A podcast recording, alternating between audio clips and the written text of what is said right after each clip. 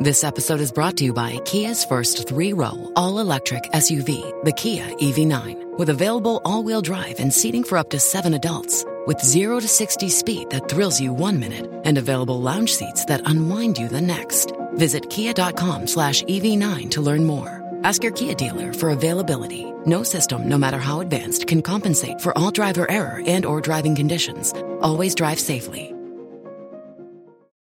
Bonjour à toutes et à tous. Depuis plusieurs mois, de grands acteurs de la tech américaine se ruent sur les innovations de captage du carbone. Cette dynamique d'investissement est motivée à la fois par la course au progrès technologique, mais aussi et surtout par l'émergence d'un marché futur très prometteur.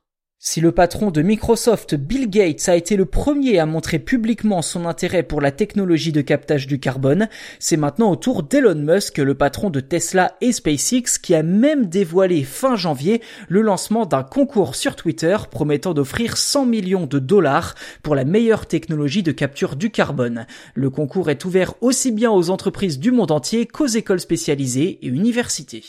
Les projets seront évalués selon plusieurs critères comme la quantité de CO2 potentiellement éliminée, une analyse du cycle de vie du processus, l'efficacité énergétique ou l'empreinte terrestre. D'après les modalités du concours, toutes les solutions sont éligibles, que ce soit la nature, la capture directe de l'air, les océans, la minéralisation ou tout autre élément qui séquestre le CO2 en permanence.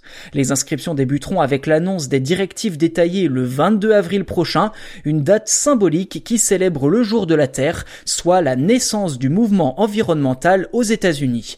Le concours durera pour sa part 4 ans et couronnera un grand vainqueur avec une dotation de 50 millions de dollars. Le deuxième remportera quant à lui 20 millions de dollars et le troisième 10 millions. À noter que le concours est en partenariat avec la fondation X Prize, une organisation à but non lucratif qui gère de multiples concours.